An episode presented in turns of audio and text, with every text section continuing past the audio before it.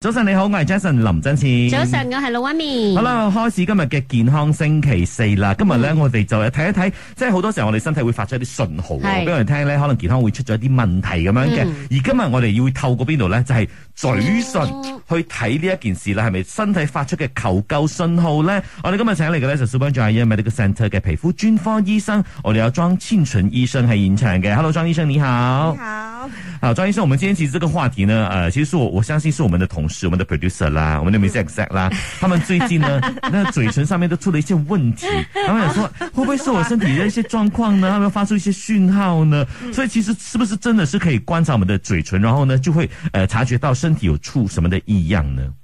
有一点点啦，可以通过这样子，就是比方说嘴唇的颜色啦，嗯，嘴唇的呃周边的那个干燥程度啦、饱满程度啦，或者是有没有裂缝，可以给一点点的 clue，一点点 tips 这样子啦。哦，啊，但是单单靠嘴唇可能就很难做，不能够说做做一个诊断啦。嗯啊，嗯就比方说，如果一个人的嘴唇很苍白，嗯那么当然有可能是贫血。 OK 啊，但是当然，如果你要确认的话，你还是要去验一个血啦。哦那么如果嘴唇好像很颜色很重，有可能呢是当发热然是气，以前我们妈妈没有讲。 对，有可能是他的呃血红血球很高，有可能他抽烟，那么当然还有可能是擦了口红。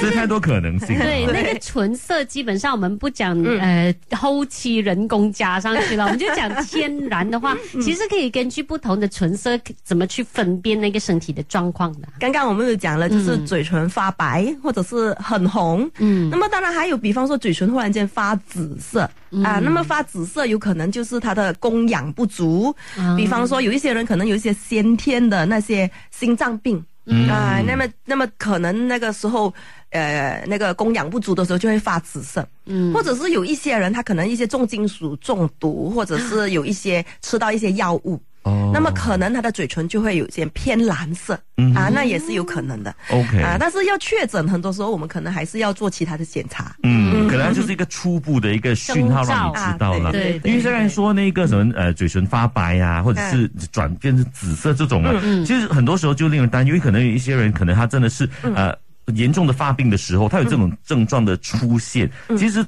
都是有很多的可能性的，对不对？。对， 嗯，所以呢，这个也是值得大家去注意的啦。如果说你的对那个呃唇色突然间就是有一个很大的改变的话嗯呢，哇，就要特别特别注意一下，可能这是要找呃相对的医生去跟你去呃确认一下到底是什么问题没哈。错，但有些时候可能也会有一些外在环境的影响，对不对？好像我每天早上这样早来哦，然后每次做 live 哦，就是我们广东话讲“闽腔口唇白”啊，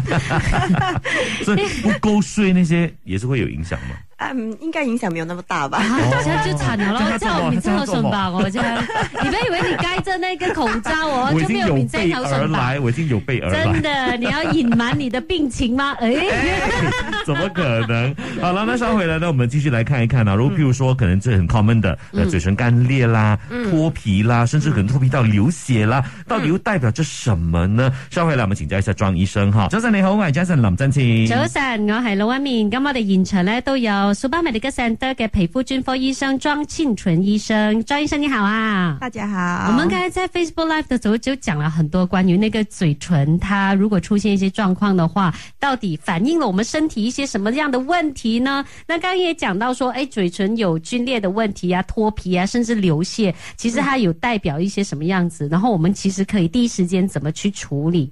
嗯，有好几个可能性哈、那么，如果是口角炎呢，是一个蛮常见的一个呃皮肤问题。嗯，特别是在嘴唇干燥、喝水不足、天气热的时候，就比较容易发作。那么有一些人呢，他可能是接触性皮炎。那么接触性皮炎比较常见的呢，就比方说啊、接触到一些可能色素啦，或者是一些啊、颜料啦，或者是香料啦，或者是 preservative 过敏。比方说口红，你用了一支不合适的口红，那么之后就啊、发作。那么很常见的还有可能是用一些水壶，嗯，那么那个水壶的呃呃材质可能对你不合适，那么你有过敏的症症状。第一次、第二次用可能没问题，用了几个月之后呢啊，那么就开始就是会呃皲裂、会痒、会肿啊、那么严重的会出血。有一些是食物也会引起吧，像吃海鲜还是什么，马上 就，哦呦，两两个好像香肠这样这样肿，然后那种。 都会有影响，对吧？啊、嘴呃，如果是食物过敏呐、嗯那么当当有一些人很过很严重的话，那么接触到也也唇角也是会肿。嗯啊，会红，嗯但是吞下去呢，可能就不只是嘴唇啦，那么可能眼睛啊、啊脸全身部都啦，会对，那其实如果像嘴唇这个出现这样的状况，比如说我们先说流血，它真的在流血了，我第一时间应该怎样？我能用舌头去舔它吗？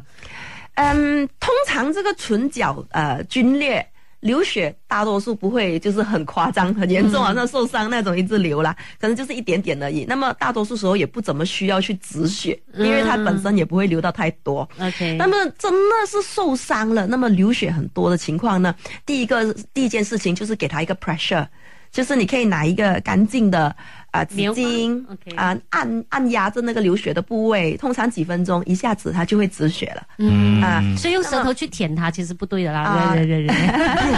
会习惯性的真的会就一方便嘛，而且我而且我我舔了一下，我我才知道，哎，是血来的，哦那个味道吃下去的时候，因为我们的口腔里面有口水，嗯哼这个口水里面其实有 amylase enzyme，嗯，这一些口水这些 enzyme 呢，其实是对我们的皮肤并不友好的。哦那么你越甜，它可能就越干越皲裂。那、这就好像小孩子哈、小孩子喜欢玩口水，他们就得到了这嗯个唇角的呃接触性皮炎。啊、所以我们人体的汗水、口水、尿液，其实对皮肤都是不好的。嗯那么千万不要用呃这个口舌头去舔这个嘴唇。 OK，好，那稍后回来呢，我们继续来聊关于这一个、呃可能嘴唇方面可以看出什么讯号呢？还有关于这口角炎的一些点滴哈。好，守着 Melody，早晨你好，我係 Jason 林振前。早晨，我係老媽咪。嗱，今日嘅健康星期四咧，我哋就透過嘴唇啊，睇一睇可唔可以辨認出一啲健康嘅問題啊，或者係係一啲身體發出嘅求救信號咧。所以今日咧，我哋喺現場咧就請嚟 Super Medical Centre 嘅皮膚專科醫生，我哋有莊千純醫生，莊醫生你好。你好，那刚才我们有聊过关于这个可能呃嘴唇干裂啦、嘴唇皲裂啦，或者是像口角炎的这种情况呢？其实像在呃马来西亚，这个口角炎的那个普遍性是会越来越高的呢，啊嗯，不确定是不是越来越高，但是真是的蛮高普的。遍的 ，啦蛮就蛮普普遍的遍的啦。所以口角炎其实应对的那个方式应该是什么呢？第一件事情就是要找出原因。嗯哼，啊、如果你可以找出原因，至少可以避开这些诱因，那么就可以改善它。嗯嗯，第二件事情呢，当然就是要保湿了。嗯那么呃，会建议多用一些呃，就是护唇膏。 ，OK，可以的话呢，也避开太阳直接的照烈，因为这些 UV rays 也是会伤害口呃口唇啊、哦这个这个嘴唇唇部嘴唇嗯哼对，啊，那么啊。可能可以补充一点点维生素 B 群，嗯哼如果你有怀疑你是可能不太够的话，嗯嗯，那么呃，如果找到原因，避开了原因，它还是一直发作，有时候我们可能会需要用一些药物啦，嗯比方说，刚才有提到一些急性的，可能需要用一些短期的类固醇类药物，或者是比较长期的用一些非类固醇类的药物，嗯甚至比较严重的，可能需要口服一些药物来控制它。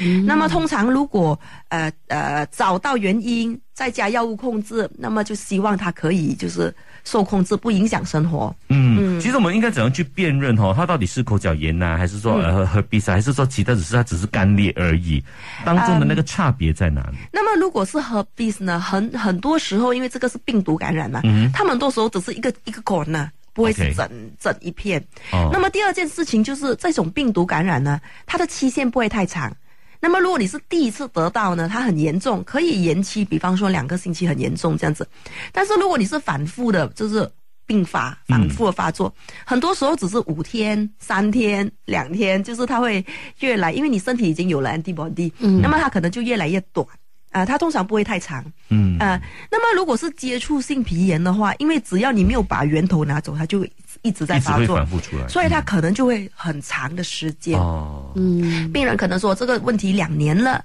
三年了，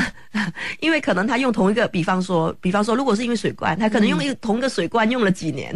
啊，那他的那个问题也出现了好几年。所以就一直要自己在生活上去观察，然后对哦，我是下停不用这个东西，或者是不吃这东西，大概对几个月看那个效果怎样。 对，哇，真的有难一下。因为这种接触性皮炎，它是一种我们说 delayed reaction，嗯哼，就是它的嗯这种过敏不是立刻的，所以你不会在第一次用这个东西立刻发作。嗯而且你停止了它，你也不会一停止立刻就好，哦它要一段时间，可能你要停止使用了几个月，它慢慢慢慢就好。那你就诶，怎么好了 啊？原来你那个源头刚好已经换掉了。所以你这要做一个 list 出来咯，我这边查这个不是，查这个不是这 样其实子。做记录也是一个好事啊，吧哦也是一个。好嗯事。嗯 OK，好，稍后回来呢，我们再看看一看哈，因为像庄医生呢，可能接触很多皮肤呃科的一些问题。那如果说针对说嘴唇方面的话呢，有什么常见的案例呢？稍后回来分享。守着 Melody，早晨你好，我系 Jason 林振前。早晨，我系老阿咪。跟住今日嘅健康星期四啦，我哋請嚟 Super Medical Centre 皮膚專科醫生，我哋有啊莊千纯醫生喺現場嘅，莊醫生你好。你好，好了，我们刚才聊了很多关于这个嘴唇部分了哈，那有没有说在你的这个皮肤科的专业当中，可能近期啦，或者是最常见、最严重的一些案例是怎么样的呢？嗯，如果说嘴唇部很严重呢，那么有两个情况咯。第一个呢，可能是药物过敏。嗯啊，我们比方说 Steven Johnson syndrome，或者是 toxic epidermolysis necro 啊 necrolysis，就是因为一些通常是抗生素或者是呃止痛药过敏啊、它会过敏到整个嘴唇溃烂。身体身上也可能会有很多脱皮的部位，或者是起水泡的部位，这种很严重的呢，有时候会甚至需要进入加护病房啊、那么如果是单单口嘴嘴巴局部的呢，啊、如果你是第一次得到这个呃病毒 HSV 感染，有一些可能会很严重。那么我不久前有一个小朋友，他其实十多岁而已，那么因为这个。第一次得到这个 HSV 的感染，哈，可能就是亲戚朋友啦、家人就是亲吻哈，刚好传到给他，他的这个呃嘴嘴唇内部的溃疡，甚至让他不可能吃东西，不能够吞东西，啊所以我们必须把他入院吊水，啊、住了差不多五六天呢。天哪那么他才啊、给了 antiviral，那么他才慢慢进步。嗯好的，好的，好辛苦。